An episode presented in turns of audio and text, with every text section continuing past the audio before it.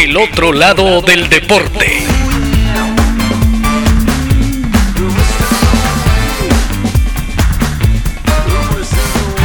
Hoy presentamos El joven que corría raro. Corre como si a cada paso esquivara un abismo, con la fuerza inaudita de sus piernas y un estilo que recuerda a alguien a punto de desplomarse por falta de oxígeno. Pero eso nunca, sus pulmones son de una resistencia inhumana. Detrás de sus movimientos rústicos había una máquina de carne y huesos. La historia no olvidará jamás el nombre de Emil Saatopek, la locomotora humana.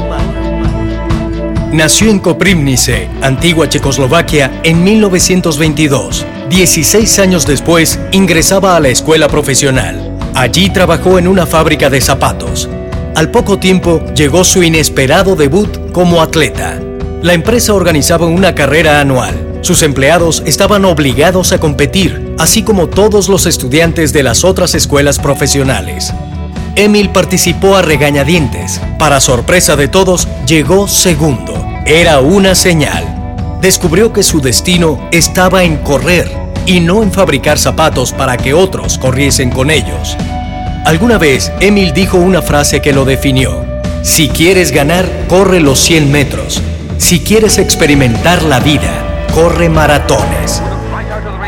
Saatopek experimentó la vida en las Olimpiadas de Londres 1948. Se colgó la medalla de oro en los 10.000 metros y la plata en los 5.000. Con este precedente llegaría a Helsinki 1952 y se superó a sí mismo. Ganó el oro en ambas categorías con récords mundiales incluidos y el maratón. Tenía la oportunidad de correr todas esas carreras de larga distancia, pero más allá de los 10.000 metros era algo nuevo para mí.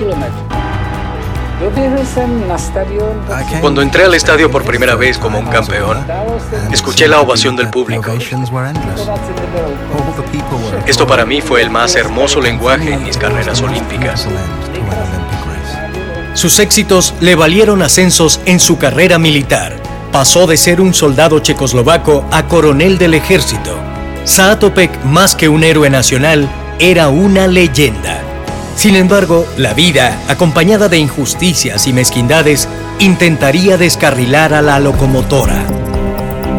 El gobierno de su país, que siempre lo tuvo bajo la lupa, espiándolo, recibió con desagrado el apoyo que Saatopek brindó al político Alexander Dubček tras la invasión soviética en la primavera de Praga en 1968.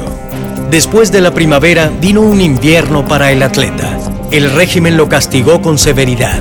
Emil cayó en la miseria, fue desterrado y cumplió trabajos desoladores en las minas de uranio. La vida se convirtió en una prueba de resistencia.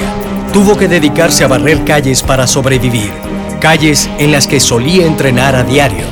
Con todo y eso, su pueblo no lo olvidó presionó al gobierno para que se le diera el trato y reconocimiento que su ídolo merecía. En 1975, tras años de silenciamiento, su honor fue restituido.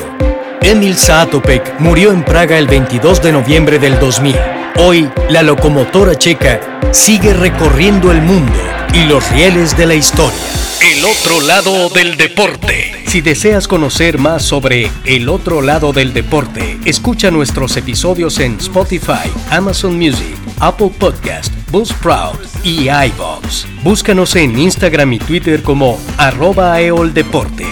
Si te gusta el contenido de El otro lado del deporte, apóyanos con un follow, comentario, like o compartir para seguir contándote nuevas historias.